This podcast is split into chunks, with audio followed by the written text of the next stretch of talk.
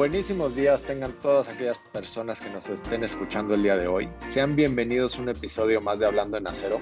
Susi, muy buenos días, ¿cómo estás hoy? Hola, Mos, muy buenos días, estoy muy bien, gracias. Muy buenos días a nuestro público, sean bienvenidos a este programa dedicado al acero en todas sus formas y hasta en forma humana como Fer, que está prácticamente hecho de acero. Hola Susi, muchas gracias y muy buen día también. Buenos días también a Timo y a todo nuestro público que nos escucha el día de hoy. Hoy les tenemos preparado un gran programa y como siempre una entrevista estelar. Es correcto, Fer. Hoy tenemos un gran episodio adelante de nosotros, pero antes de clavarnos en lo que viene, vamos a platicar brevemente de qué pasó en el programa anterior. Claro que hicimos. En el episodio anterior Susana nos pudo platicar un poquito de las tendencias del sector y un poquito de la actualización de al acero para el crecimiento en el próximo año. También nos habló del megaproyecto que se espera en el Istmo de Tehuantepec. Después, Moss, nos hablaste de este carrito fenomenal que apareció en la película de Volver a Futuro llamado DeLorean. Y por último, terminamos el episodio con una gran entrevista al ingeniero Carlos Cházaro Rosario, que nos pudo hablar de toda su trayectoria y también un poquito, por qué no, del fútbol americano y de su música metalera. Y para este episodio vamos a platicar primero de la tendencia del PIB de la construcción, el comercio internacional en América Latina y el Caribe y el megaproyecto del tren interurbano México-Toluca. Y luego, Tumos, nos vas a platicar un poquito de estos grandes edificios en la ciudad de Nueva York y todas las curiosidades que tienen a su alrededor, cómo ha evolucionado la manera de construir edificios de acero en esta gran ciudad. Muchas gracias, Fer. Y para terminar el episodio del día de hoy, nos acompaña una celebridad del mundo arquitectónico que seguramente conoce todos los edificios de los que vamos a hablar. Sin darle más vuelta, vamos a comenzar el programa de hoy. Adelante, Su, ¿qué nos cuentas? Miramos, como hemos venido comentando, una de las industrias más afectadas por la pandemia, y lo comentábamos justamente antes de empezar el programa, es la construcción, debido a distintos factores que se acumularon. Veníamos de un 2019 en donde tuvimos, por ejemplo, un indicador de confianza de los inversionistas con cifras negativas. Aparte, traíamos el cierre de permisos de la construcción en México, principalmente en la capital del país, estos fueron algunos de los puntos que llevaron a la industria a sufrir una disminución de 5% en este PIB de la construcción, con un retroceso de 6.1% en la obra civil y 3% en la edificación. Para el cierre de este 2020 se prevé que el Producto Interno Bruto de la construcción, el PIB de la construcción, se contraerá 13%, lo que equivale a una pérdida de 160 mil millones de pesos, estimando BBVA México. La contracción de este sector sería la más grande desde el 1995, con una recuperación que tardará hasta finales del 2021. Es más o menos lo que está estimando BBVA. A pesar de que se han reanudado ya las labores, como hemos venido comentando, el poder adquisitivo de las personas es menor por lo que disminuirá la demanda en el sector de la vivienda. Esto también afectará el costo de los insumos de la construcción, ya que a falta de demanda, esto sufrirá una caída que no se recuperará, como estamos comentando, hasta finales del próximo año. Oye, Suy, en el aspecto crediticio, que es un punto importante para la construcción, ¿cómo va este 2020? Fíjate que el aspecto crediticio muestra un panorama sano. La banca contaba con niveles muy altos de solvencia para la construcción y a pesar de que la morosidad ha aumentado, en la actualidad se mantiene por debajo del 3%. BBVA prevé que aumente este porcentaje, sin embargo, no considera que sea un nivel grave por el momento. Susi, ¿y tú por qué piensas que podría estar impulsando el alza del PIB en la construcción? Que la recuperación del sector de la construcción podría venir principalmente por la relación comercial en Estados Unidos, ya que veníamos, como comentamos al inicio, de unas malas señales en cuanto a la incertidumbre de los inversionistas. Entonces, como hemos comentado en programas anteriores, el TEMEC ayudará en toda la parte de tener mayor certidumbre con los inversionistas. Además, de que hay muchos proyectos privados que se han quedado detenidos y también obras públicas. Todas las obras que hemos venido comentando se considera que van a arrancar a finales de este 2020 o principios del 2021. Como hemos dicho, al momento que la economía se restablezca, también la construcción, ya que son sectores que vienen muy de la mano. Y vamos a hablar también ahora vamos a cambiar un poco el tema del comercio internacional. Sabemos que nuestro sector está muy correlacionado con el comercio internacional. Así es que vamos a hablar, las cifras que traemos para hoy son sobre el comercio internacional de América Latina y el Caribe, el cual tendrá una caída del 23% al cierre del 2020. Esto debido a los efectos de la pandemia y será el peor retroceso desde el 2009. Estas cifras las está estimando CEPAL. De acuerdo con el organismo, solo el valor de las exportaciones de bienes también caerá un 23%, lo que representa una disminución más pronunciada, como hemos dicho, desde hace 80 años. Ello como resultado de una baja de un 11 y 12% para el precio y para el volumen respectivamente de las interacciones entre estos otros países. En este grupo, las mayores contracciones corresponderán a exportaciones destinadas a Estados Unidos, que caerán un 32%. Hemos comentado la alta relación que tenemos con Estados Unidos, entonces es un dato muy importante. En la propia región será del 28% y los envíos para China apenas caerán un 4%. Al interior de las exportaciones mineras y petroleras se desplomarán en un 33%, así como también las relacionadas a manufactura disminuirán aproximadamente un 25%. Por otro lado, el valor de las importaciones caerá un 25% al finalizar este año, equivalente a su mayor reducción en casi 40 años. Para este rubro, los precios de los productos caerán un 7% y el volumen un 18%. Su, ¿y cómo van las cifras de México en comercio exterior? ¿Cómo ve el superávit? Fíjate que México, inesperadamente en junio, tuvo el mayor superávit comercial. La balanza comercial de México registró en junio pasado un superávit de 5.546 millones de dólares, el mayor desde que proyecta INEGI las cifras desde 1991. Esto equivale a un 181% más que el año anterior, dato muy positivo. Y bueno, hemos venido hablando de grandes proyectos. En esta ocasión vamos a hablar del proyecto del tren interurbano México-Toluca. La construcción de este tren debió de haber terminado en el 2018. No se han, se han, tenido oportunidad de pasar por Santa Fe. Justamente es este puente que estaba detenido. Ha detenido diferentes retrasos. Esto por la oposición de los habitantes de la zona son algunos de los puntos. Este tren interurbano México-Toluca tendrá una longitud de 57.87 kilómetros 47.7 kilómetros serán de viaductos elevados y tendrá un bitúnel de 4.7 kilómetros. Al concluirse, los usuarios podrán recorrer este tramo entre México y Toluca en menos de 40 minutos. Contará con cuatro estaciones intermedias y dos terminales, una en Sinacantepec y otra en Observatorio. Asimismo, este tren contará con 30 unidades de 5 vagones cada uno, con una capacidad para trasladar a 230 mil usuarios al día. Además, cada convoy estará equipado con la más alta tecnología, ya que se trata de un tren eléctrico aerodinámico con señalización de última generación y un freno regenerativo que reduce la energía en 30%. La construcción de este tren finalizará en el 2022. Este proyecto se ha reactivado. Justamente en días pasados el presidente comentó que llevará una inversión mayor. Se dijo que a la fecha se han invertido 60 millones de pesos, por lo que el monto total de la inversión va a ascender a 90 millones de pesos, casi tres veces Y con esto terminamos las tendencias económicas y todas las noticias relacionadas al sector. Ahora me gustaría pasar a la buenísima cápsula del ¿Sabías qué? Y como les comentábamos al principio del programa, hoy vamos a hablar de los grandes edificios en la ciudad de Nueva York. Muchas gracias, Fer. Y es correcto, vamos a platicar de estos edificios, pero también vamos a platicar de cómo han evolucionado desde sus primeros pasos en la ciudad que nunca duerme. Y yo sé que también podríamos hablar hoy de otras muchas ciudades y otros grandes edificios en el mundo, pero para poder hacer esto un poquito más didáctico y poder ver la evolución en un mismo lugar, nos vamos a enfocar solamente en esta isla de Manhattan. Y creo que hiciste buena elección porque vaya que tiene muchos edificios esta isla. ¿Cómo vas a comenzar esta gran historia, Moss? Pues vamos a empezar un poquito con, con historia, como siempre. La historia va relacionada con la pregunta de cómo han evolucionado los edificios de acero en Nueva York. Y para esto vamos a viajar en el tiempo a los primeros rascacielos en el mundo, en específico al World Building.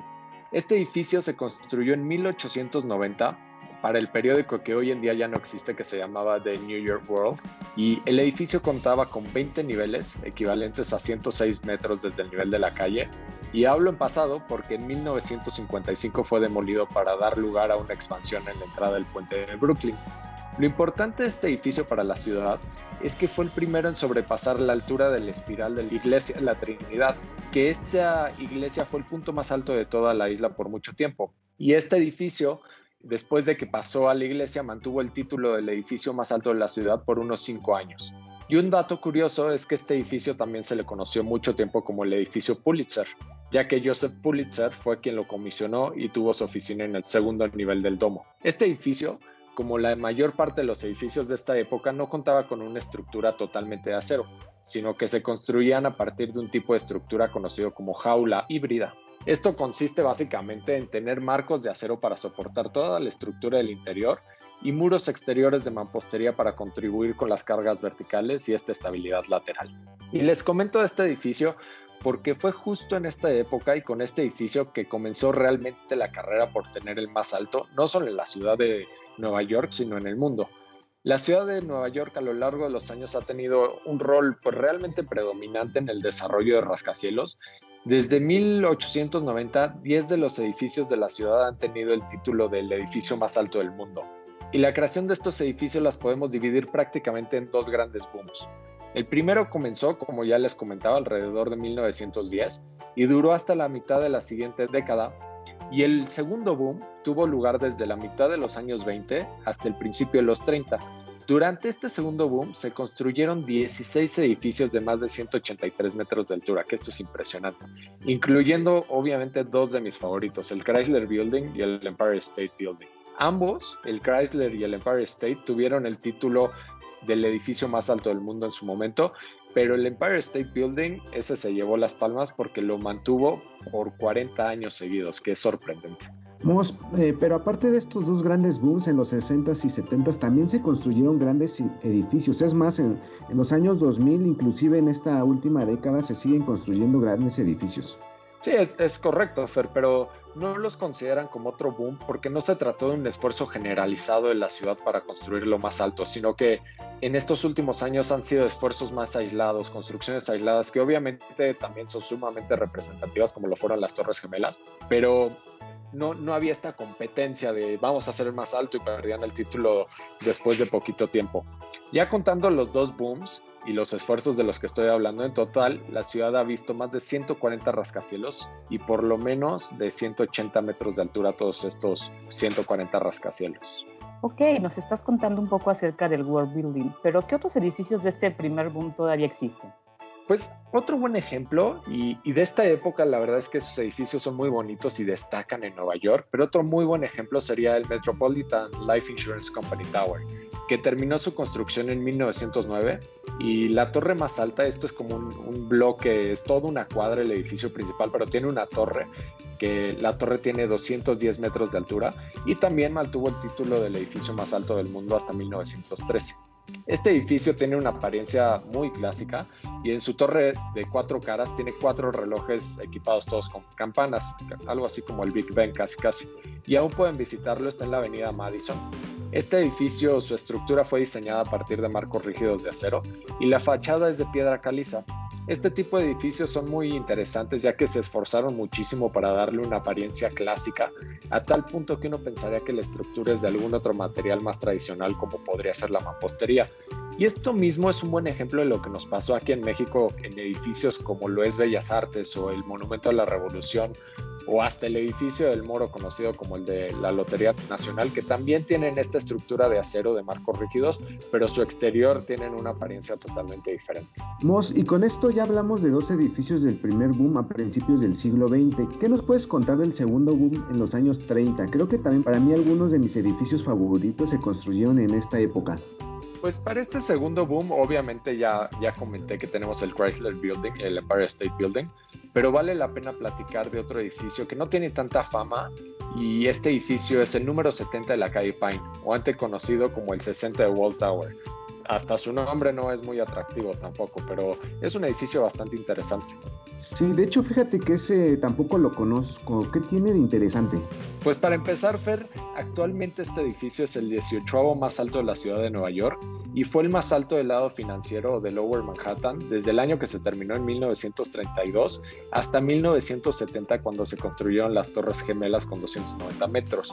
Y, ese título lo volvió a tener después del incidente de 2001 cuando las Torres Gemelas eh, cayeron por este atentado terrorista y lo siguió conservando hasta que se hizo el, nuevo edificio en su lugar. El edificio tiene en sí una apariencia y, estructura muy similar al MetLife que les acabo de platicar. La estructura también es a base de marcos rígidos de acero y fachada de ladrillo y caliza, pero como datos interesantes, este es uno de los primeros edificios que tuvo elevadores de doble piso eh, que suena como una buena idea para ahorrar espacio, sobre todo en un edificio que podría ser un poquito más angosto.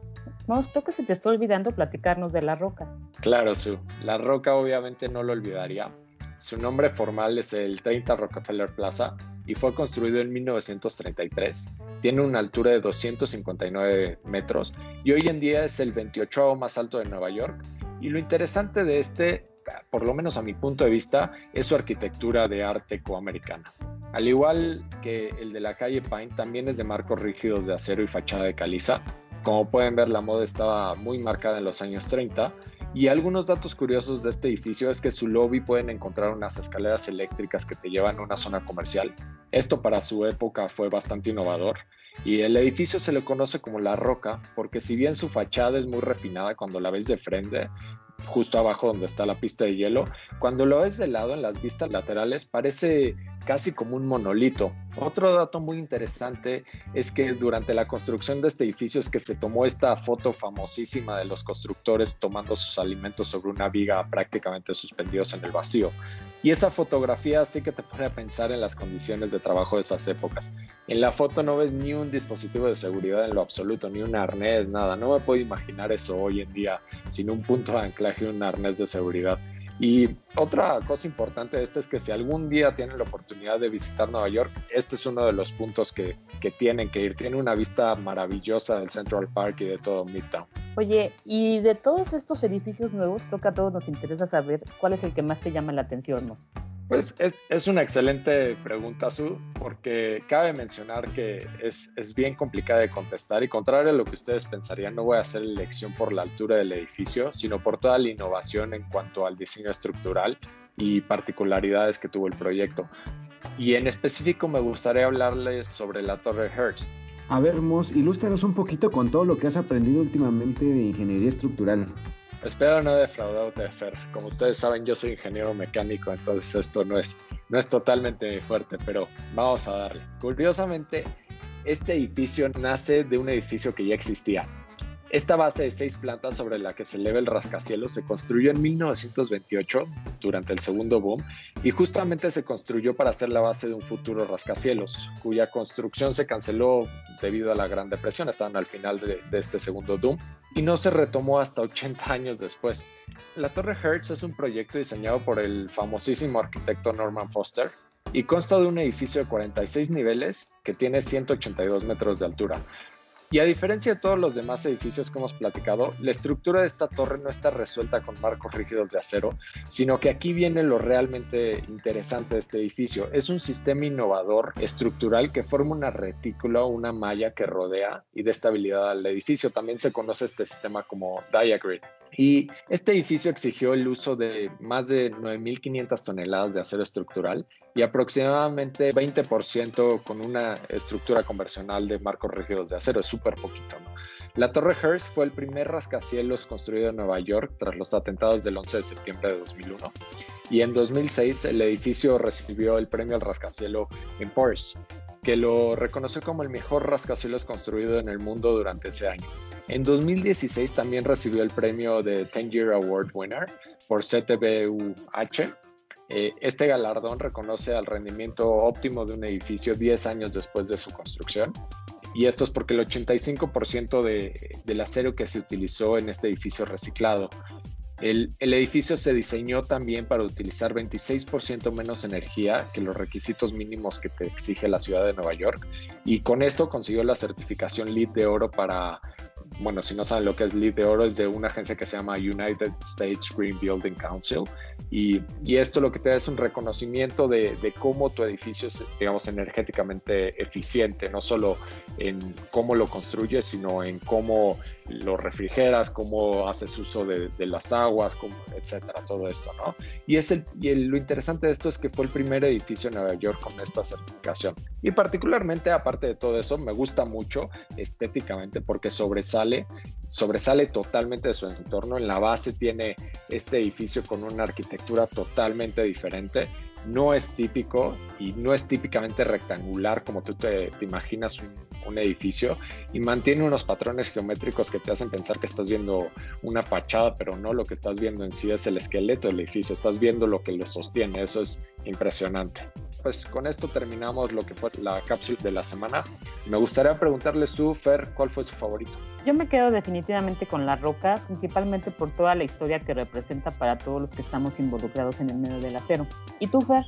Yo sin duda elegiría la Torre Hearst, romper con toda esta brecha y estereotipos de cómo se estaban eh, construyendo y diseñando los, los edificios convencionalmente. Para mí yo creo que es un símbolo de que podemos hacer las cosas de una forma diferente y también volteando a ver el tema de la sustentabilidad, ¿no? Como, como platicabas tú, Mus. Sí, eso es súper importante y creo que hoy en día cada vez vemos más edificios con este tipo de certificaciones. A mí me da muchísimo orgullo saber que en la Ciudad de México tenemos un montón de estos y no solo en nivel oro, sino en nivel platino, que es todavía más difícil conseguir esta certificación. Pero bueno, ya que hemos hablado hoy tanto de edificios que rompieron paradigmas y cambiaron el modo en que se construyen hoy en día, creo que es el perfecto tópico para presentar a nuestra invitada del programa de hoy. Ella es maestra en vivienda y urbanismo por la Architectural Association School of Architecture de Londres, en Reino Unido. Ha publicado varios libros como Tacubaya en la memoria o Ciudad de México, crónica de sus delegaciones. Es miembro fundador del Colegio de Cronistas de la Ciudad de México, miembro de la Fundación de Arquitectura Tapatía Luis Barragán y del patronato de la Fundación Don Antonio Hegenbeck. También es la presidenta de Fundar MX, fundación cuyo fin es fomentar una cultura urbana arquitectónica de México. Y encima de todo esto, como si fuera poco, también tiene su propio taller de arquitectura. Demos una cordial bienvenida a la maestra María Bustamante. Hola María, ¿cómo estás? es un gran gusto que estés con nosotros. Bienvenida. no sabes, mucha alegría estar con ustedes en esta nueva etapa de Hablando en Acero con Gerdau Corsa. ¿Cuál es tu edificio favorito de los que platicamos? la Torre Hearst, la, última que platicaste, me, me, parece fantástica. Es una solución muy bien lograda por Norman Foster. Y también me encanta pues esta intervención en un edificio patrimonial y que pues casi un siglo después lo intervengan de esta manera tan contemporánea respetando mucho pues la arquitectura, les digo, la original y la contemporánea, ambas se lucen, ¿no? O sea, se restauró muy bien la fachada hacia el exterior, sigue dando como un entorno urbano muy acorde a la ciudad de Nueva York y también pues impone la torre, ¿no? También es muy interesante cómo siguen los ejes compositivos originales y eso hace que pues haga, haya un muy buen diálogo entre lo antiguo y lo contemporáneo. Coincido contigo, obviamente sin tanto ojo arquitectónico como tú tienes, pero seguro que el sentimiento es el mismo. sí, sí es, sí es sorprendente esa torre. Mari, pues bienvenida y como siempre es un honor para todo el equipo tener invitados de, de tu categoría. Me queda claro que tienes una larga y exitosa carrera, entre lo que podemos destacar, pues las publicaciones de tus trabajos en diferentes medios, tienes tu despacho propio, que también eso es muy, muy interesante, y por supuesto el tema de fundar. Cuéntanos un poquito y para, Cuéntanos un poquito a la audiencia, ¿cómo descubriste esta vocación? ¿Qué significa para ti la arquitectura? Mira, la verdad es que ha estado en, mi vida siempre. Yo sin saberlo desde muy pequeña, la verdad es que ya jugaba a hacer arquitectura y hacer urbanismo y ciudades y espacios y, o sea, estaban dentro de mis juegos, estaba siempre presente. De hecho, para mí era tan como tan natural el tema de la arquitectura que yo sentía que no tenía que estudiar la carrera pero estaba equivocada. Obviamente ya estudiándola te das cuenta de que es, es, muy necesario, aprendes muchísimo de otras teorías, de otros conceptos, de, de, muchas cosas que te enriquecen para de verdad ser un buen arquitecto. Entonces, para mí ha estado dentro de mi naturaleza, o sea, es parte de, de un juego de vida y de una forma de, de, vivir. Hola María, ¿qué tal? Un gusto saludarte. Hola. hola. Y ahora que nos hablas de la arquitectura, ¿es realmente lo que esperabas cuando te inclinaste a estudiar esta carrera? No, es mucho más, mucho más. Este, yo creo que sí consideraría que es una de las grandes eh, carreras universales porque eh, no es solo construcción, no es solo diseño, no es solo generar espacios, no es solo resolver un problema técnico, es mucho más. Por eso es que creo que la arquitectura realmente es una disciplina que le llega a toda la humanidad todos estamos rodeados de espacios de arquitectura, siempre lo, estaremos, o sea, donde vivimos, donde trabajamos, donde estudiamos. Y la verdad es que la arquitectura es mucho más de lo que yo imaginaba, ¿no? Sí, hay mucho que aprenderle, eh, como lo hemos platicado varias veces, la arquitectura es una historia hablante de lo que ha hecho la humanidad en el tiempo, entonces realmente sí, es mucho más de lo que pensaba. María, y ahora que estamos hablando un poquito de, de cómo aprendimos, cómo escogiste esta vocación y que comentabas que desde chiquita tú jugabas eso, yo me vino a la mente este juego de computadora que no sé si alguna vez te tocó de SimCity, que tenías que hacer tu ciudad y mis ciudades siempre eran un caos, siempre había tráfico, se incendiaban y los bomberos no podían llegar y ¿Tú qué crees que, que, para personas que van estudiando, qué crees que le hace falta la educación en arquitectura y en urbanismo a México?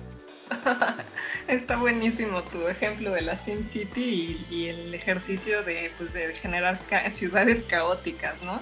Eh, yo creo que sí a la carrera todavía eh, le hace falta mucha más integralidad en la enseñanza. O sea, creo que al final es una, una carrera que abarca tantas áreas y tantos temas que podrían ser desde la sociología al urbanismo, a la topografía, o sea, implica muchas disciplinas que al final nos volvemos muy este, especialistas en algo en particular, solo en estructura, solo en diseño, solo en sustentabilidad, solo en algo.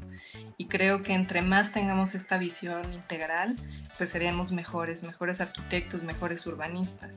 Creo que nos hace falta mucho eh, profundizar en dar una, eh, enseñanza más práctica también, mucho más ejecutiva menos teórica, más puesta en la experiencia real de, las situaciones, en todo, en la economía, en la manera de construir, en los materiales, porque casi siempre dejamos esa práctica y esa experiencia ya al final, ya en la, en la realidad. Entonces, creo que cuanto antes se, se absorba eso, vamos a ser mucho mejores profesionales.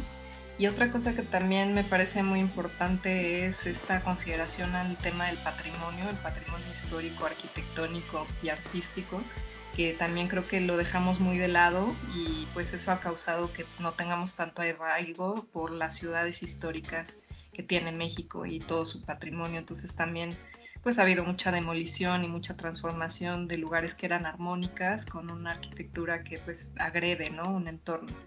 Y otra última que también parece que es importante es que tenemos que ser arquitectos mejor formados en temas económicos, ¿no? en, en, tener muchísimo mayor control en el tema de los presupuestos y en el control de obra, en la administración de obra. Creo que eso también se debe reforzar para ser eso, mejores profesionales, más, eh, que seamos más útiles a la sociedad. Y lo mismo en, en, el tema de urbanismo, ¿no? Este, entre más integrales seamos, podremos lograr ciudades más equitativas, más seguras, más generosas, más amables, más bellas. Qué interesante. Y, y fíjate que justo el otro día, y, retomando un poquito lo, lo, que hablaba de SimCity, vi un video en YouTube de un urbanista, formado urbanista, evaluando cómo funcionaba SimCity, ya sabes, cómo distribuía los recursos y todo eso. Es un video súper interesante, les voy a dejar el vínculo para que le echen un ojo, eh, pero ahorita me acordé mucho cuando estabas platicando de todo esto de lo financiero, de, de lo que tienes que pensar como sociedad, de que haga coherencia lo que estás poniendo en la calle con lo que está a sus alrededores. Creo que es bien interesante ver todo eso y, creo que un juego tan sencillo como esto te enseña muchísimo de, cómo puedes hacer las cosas mal. Sí, totalmente. Qué bueno que lo dices y sí, por favor, ponnos el enlace para eh, enterarnos, saber cuál es su visión, ¿no? Ese análisis detrás de un juego, ¿no? porque al final pareciera que todas las profesiones las podríamos ver como un juego, pero pues tiene sus repercusiones eh, fatales o, muy positivas, ¿no? ya en la vida real. Claro, claro, y obviamente pues en el juego se te incendiaba media cuadra y no te importaba nada. Pero bueno. Además yo siempre he dicho que el, urbanismo es una disciplina que siempre llega tarde. O sea, siempre llega ya como tratar de solucionar los problemas que ya están en vez de tener una visión a futuro de lo que puede pasar y que puedes prevenir con una buena planeación. Entonces en México siempre estamos llegando tarde en temas urbanos. Sí, poquitas son las ciudades que realmente han sido pensadas así, ¿no? Me viene a la cabeza obviamente Brasilia y también Canberra en Australia, que fueron pues en teoría bien pensadas, ¿no? No sé cuál sea tu opinión de eso. Pues sí, o sea, son de las ciudades del siglo XX, hechas de, de, la nada, en medio de la nada, así empezar de cero con una gran utopía de generar una nueva ciudad como muy con los mejores principios. Pero la verdad es que en el caso de Brasilia, a pesar de que sí tiene muy buena arquitectura, de los mejores arquitectos de la época, eh, lo que se ha visto y analizado es que no funcionó, que, no, que al final no fue la mejor propuesta ni urbana, ni arquitectónica, ni social, ni, ni nada.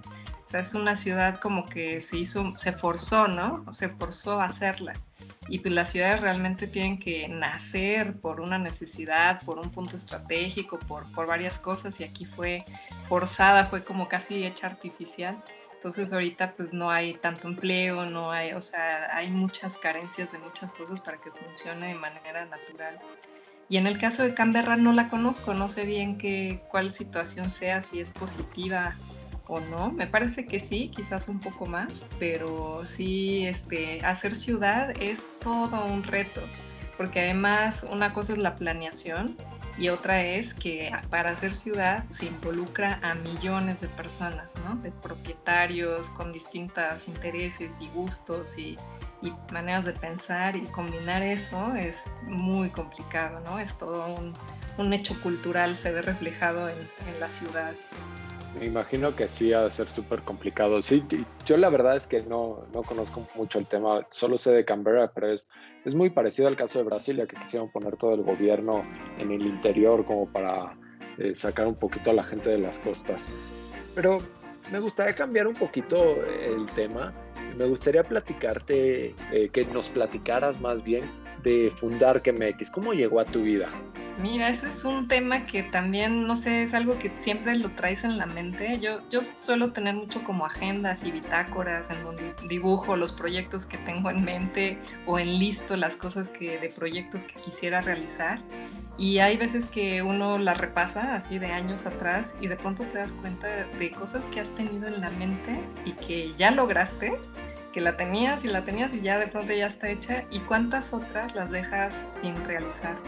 El caso de Fundar, que estuvo así en bitácoras y en agendas, yo creo que años, eh, porque había un, amor por la Ciudad de México, por la arquitectura de, de, todo nuestro país, así total, o sea, de una admiración total y ver que la gente o mucha gente no la conocía, no la valoraba, no la entendía y pues me tocó durante mucho tiempo ver que había una gran destrucción del patrimonio, sobre todo en la Ciudad de México, ¿no? En colonias pues como Polanco, La Álamos, este, la del Valle, etcétera, se veía este deterioro, ¿no? De la ciudad en, en pocas décadas, así se veía esta transformación y este, yo siempre tuve como referente la, la, Fundación de Arquitectura de Chicago, que tiene una labor pues muy importante, ya creo que ha de tener unos 60 o 70 años que se conformó y que tienen un programa pues algo parecido a lo que hacemos en Fundar de pues realizar recorridos por la ciudad, algunas veces en bote, ya ven que hay este,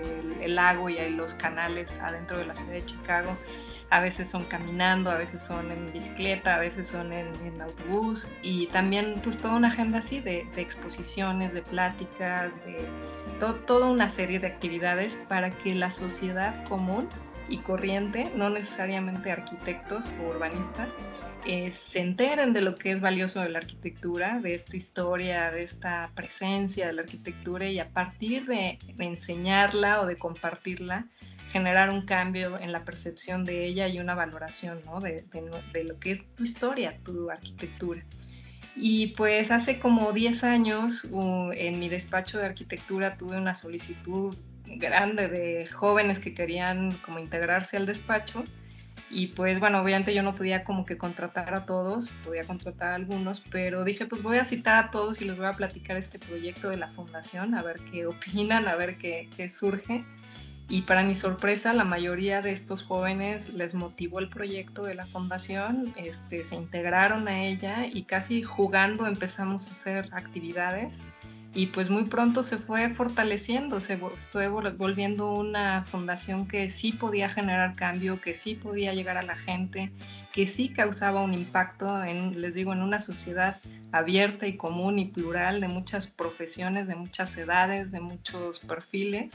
Y pues eso nos ha ido motivando y llevado hasta ahora, ¿no? Que, que justo este año tuvimos el, honor de que el Congreso de la Ciudad de México nos premiara con la Medalla de Artes por la difusión justo del patrimonio arquitectónico de México.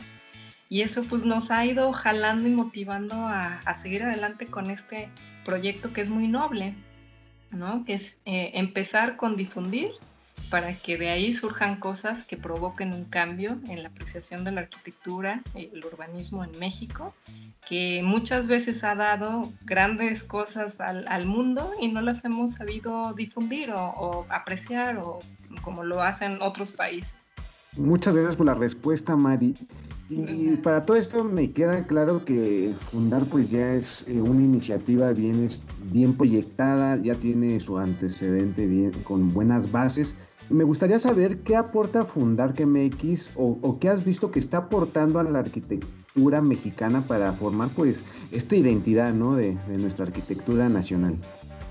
pues es una pregunta compleja, eh, pero creemos que sí estamos haciendo un cambio porque pues lo vemos, ¿no? Lo vemos reflejado en cómo eh, jóvenes generaciones de pronto se acercan y nos eh, externan ese agradecimiento por toda la información que reciben, ¿no? Que les era desconocida y que incluso eso, estudiándola o incluso en publicaciones o en sus propias universidades no reciben esa información y a partir pues de las actividades que hacemos, incluso muchas que hacemos juntos en alianza con Verdad o Corsa, pues son contenidos profesionales, este, profundos, de, de, interés, pero además también en un lenguaje muy claro y sencillo de entender para todos y eso sensibiliza a la sociedad y hace que cambien su perspectiva de la manera de ejercer. Eh, entonces sí vemos que hay gente, pues eso, mucho más sensible con el patrimonio, con el entorno natural, con la sustentabilidad, con, con muchísimas temas que tienen que ver, ¿no? Con construir mejor, mejor arquitectura y mejores ciudades. Entonces eh, sí creemos que va, va siendo un cambio paulatino, pero también, o sea, lo notamos en las propias sociedades que se han vuelto como vigilantes de su propio entorno para tratar de protegerlo y de mejorarlo y de, y de ser más proactivos, ¿no? Porque también necesitamos crear una sociedad eso, más proactiva, con más iniciativa, con más, más positiva, ¿no? No tanto crítica, sino que también proponga cómo pueden ser las cosas mejor para México. María, pues muchas felicidades por esta gran fundación y por aportar tanto a la arquitectura en México. Sabemos que eres una arquitecta que promueve el uso del acero como método constructivo. ¿Tú cómo percibes el desarrollo de la arquitectura en acero en México? Yo la veo pujante, o sea, me parece que el, uso del acero en, en, México debe ser muchísimo más empleado todavía. Creo que la labor que ustedes están haciendo, todo el equipo de Verdad o Corsa, con con todas estas iniciativas de los webinars, de los cursos, de, temáticas especializadas en todas las áreas constructivas, creo que va a fortalecer mucho, entre más se acerque obviamente a, los profesionistas y a los estudiantes, pues va a generar un cambio porque sí creo que durante todo el siglo XX como que el concreto estuvo muy, se fue posicionando mucho y fue tomando mucha presencia pero creo que el acero es un material mucho más noble, mucho más generoso, estéticamente más bello, este, constructivamente eh, más eficiente, o sea, tiene una serie de bondades que yo creo que entre más se den a conocer, más se va a ir aplicando. Eh, la, famosa idea también de que la economía, ¿no? Entre una tonelada de concreto a una tonelada de acero es lo que a veces ha delimitado los proyectos. Yo creo que también se tiene que ir cambiando con esta enseñanza de que construir con acero de manera eficiente a la larga, pues es mucho más económico y, conveniente. Entonces, a mí la verdad, cuando yo estudié la carrera de arquitectura en la universidad, eh, sí quizás este, tuvimos que serán, o sea, o sea, vimos todos los métodos constructivos o sistemas constructivos y para mí la de mayor disfrute fue la, la, materia en cuanto a temas de materiales, fue la del acero. O sea, me parece un material increíblemente noble, me encanta hasta cómo se tiene que calcular, es como muy, es, es una matemática muy bonita y pura. Y también me gusta mucho pues todo su antecedente histórico de las posibilidades que ha tenido eh, históricamente con estructuras bellísimas, eh, atornilladas o hasta también la soldura. O sea, me parece un material que a mí me, me encanta. También trabajando con él en, obras de arquitectura, muchas de ellas residenciales o, como de corporativas. También, pues, eh, no sé, o sea, fue uno ha sido uno de mis equipos de trabajo que más aprecio en particular. Este, trabajé durante muchos años con la familia Nájera, una familia de herreros que vivían en el sur de la ciudad y que todos ellos colaboraban para hacer todo, ¿no? Eh, una escalera de acero, una marquesina, una pérgola, o, sea, trabajamos muchísimas cosas juntos y era de las, así, de todas las cuadrillas, digamos, la que más disfrutaba porque proyectar con acero es, es diseñar, ¿no? O sea, es es diseñar el grosor de la placa, es diseñar el perfil, es diseñar si es un IPR o un canal, o sea, todo eso a mí se me hace muy, muy bonito. Entonces creo que entre más se dé a conocer, como ya lo he dicho, a través de estos eh, cursos y talleres y pláticas, eh, yo creo que va a ser mucho más familiar para, para todos los que lo acaban aconsejando en sus proyectos, ¿no? Entonces sí, creo que tiene mucho futuro y hay que pues eh, hacer llegar esa información a los que acaban proyectando y construyendo con ese material. María, me encanta escuchar este punto de, vista de desde el lado arquitectónico. Nosotros pasamos gran parte de nuestro tiempo hablando mucho más desde el lado eh, de la ingeniería, pero de verdad que siempre que platico contigo me llama muchísimo la atención la visión que tienes para para traducir lo que nosotros pensamos de, del acero en términos de ingeniería, pero tú traducirlo casi como un arte, ¿no? Como cómo puedes lograr cosas impresionantes eh, con este material. Sí, es muy noble, que, me da mucho gusto, Carlos, pero sí, de verdad así lo siento. Y siguiendo de ese hilo de, pues, que es más como un arte que que una ciencia exacta. Eh, para ti, ¿cuáles son los arquitectos y las obras o sus obras de arte, que yo les llamo así, obras de arte en el campo de la arquitectura de acero en México que más te llaman la atención? Pues digo, ahorita creo que lo que más me impactaba en los últimos años en México, eh, sin duda, yo creo que es la Torre Reforma del arquitecto Benjamín Romano y todo el equipo que lo apoyó en lograrla. Eh, sí, creo que es, es, un emblema de la arquitectura mexicana del siglo XXI a nivel México y a nivel mundial. Creo que hizo una gran hazaña de proyecto y de diseño y de construcción y de eficiencia en muchos sentidos, en sustentables, sísmicos, este, proyectuales, ¿no? Dejar esas plantas libres, totales. O sea, realmente es una obra de arte esa, esa torre. Entonces ese sería un gran emblema, pero la verdad también es que hay muchos arquitectos que han hecho grandes obras, eh, como puede ser por ejemplo el arquitecto Alejandro Rivadeneira, que también hizo un centro en Texcoco todo en acero, o el Femex Food, que ya alguna vez lo, presentamos en una plática de Arroyos, Solís y Agras, que también está, pues, o sea, predomina el uso del acero en todo, en lo constructivo y en toda una celosía que hicieron que parecen como una especie de, como si fuera la estructura abstracta de un balón, eh, repetida mil veces. Y así hay, hay realmente muy buenas obras utilizando el acero. Digo, la otra también muy imponente es la torre de, de Legorreta y Rogers con la torre BBVA, que también sin duda pues es, es, todo un emblema al acero, ¿no? Y son muy buenas piezas de, arquitectura, les digo, de México para el mundo. Si dan algunos referentes, pero hay muchos más y también a escala, también te digo, doméstica, ¿no? Eh, por ejemplo, el arquitecto también Augusto Álvarez, eh, que hizo la Torre Latino, el aeropuerto de la Ciudad de México y así, también llegó a hacer algunas casas eh, con viguetas de acero muy modernas de los años 50, 60, bellísimas. Entonces, sí hay muy buena, muy buena calidad también de obra arquitectónica en acero en el pasado y presente. Entonces son algunos referentes, porque bueno, hay, hay muchos más. Mari, hasta el momento, ¿cuál consideras que ha sido tu mayor logro profesional? Uy, he tenido varias etapas que yo me he muy realizada y feliz por lograrlas. Y pues la primera yo creo que siempre va a ser tu primera obra, va a ser así un gran logro. Eh, fue proyectar una casa y verla construida fue pues muy emocionante. Pero luego eh, eso, que ya te empiezan a dar obras, confiar en ti, y darte su presupuesto, los clientes y tú a responder a ello y a todo eso, un grupo de trabajadores y demás para lograr un objetivo común, pues es muy gratificante.